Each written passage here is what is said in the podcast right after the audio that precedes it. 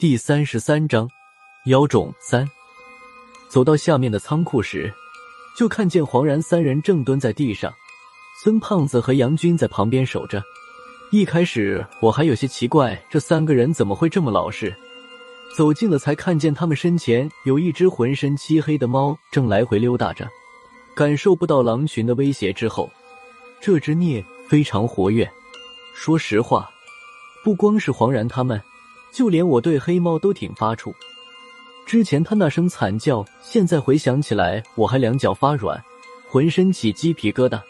见我们一行人过来，黑猫走到了杨军的脚下，向上一窜，爬到了他的肩头上，冲我们几个人轻轻的叫了一声“你”。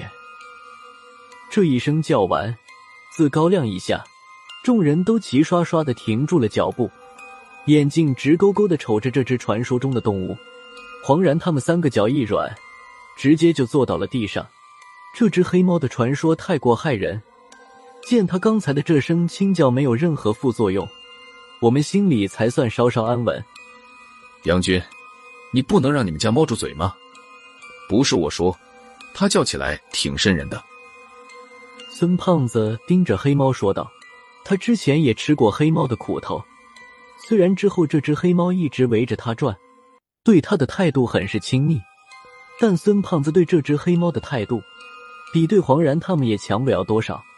杨军听到之后没有表态，他只是轻轻的捋了捋黑猫身上黑缎子一样的皮毛，黑猫舒服的眯起了眼睛，又轻轻的叫了一声“你”。孙胖子虽然心里不痛快，但还是不敢惹杨军。他喘了口粗气，把脸扭向了一边。高亮看了众人一眼，说道：“一声猫叫而已，你们怕什么？”他说这句话的时候，眼睛有意无意的瞟了瞟杨军肩头的黑猫。这句话说的没什么底气，壮胆的成分更多一点。高亮说完话，让我领路，绕开了杨军和黑猫，继续向前直走。一直走到了冒出紫气的墙壁的位置，几位主任见到从墙壁中冒出来的丝丝紫气的时候，眼睛也都直了。邱不老走到近前，盯着冒出来的紫气看了半晌，回头看向高亮问道：“把墙凿开嘛？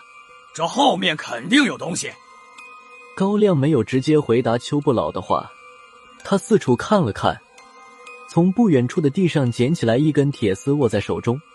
接着重新回到墙壁跟前，高局长好像是想对墙壁做某种测试，但是犹豫了一番，还是放弃了。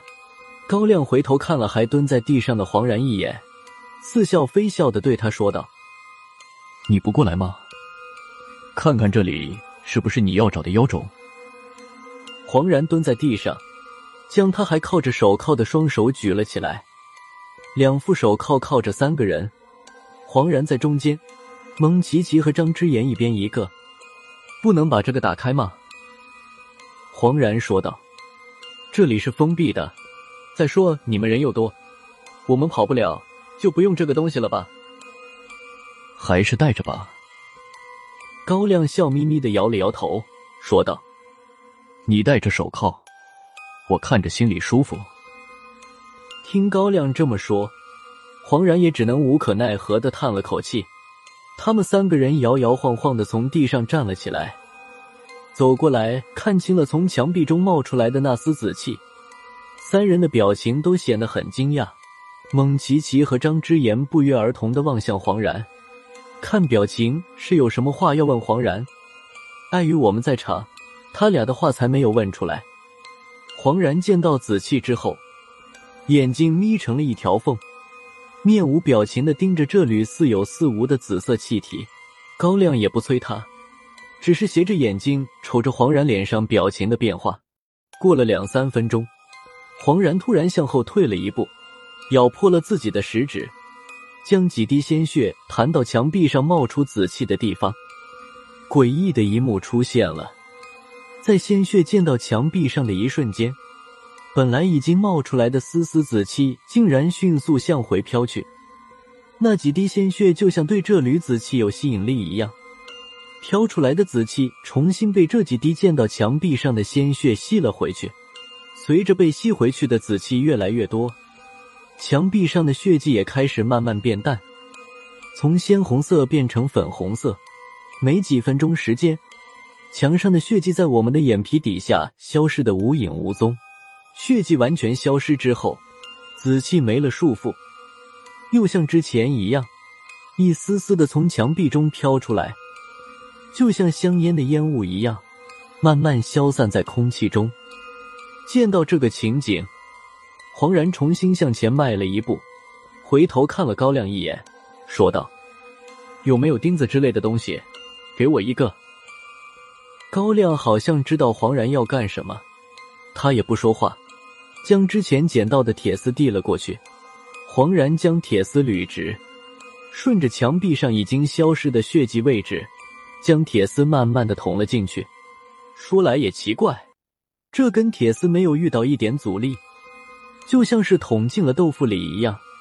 转眼之间，这根差不多一米长的铁丝几乎全都送进了墙壁里面。黄然回头看了高亮一眼，说道：“都这样了。”还用我说吗？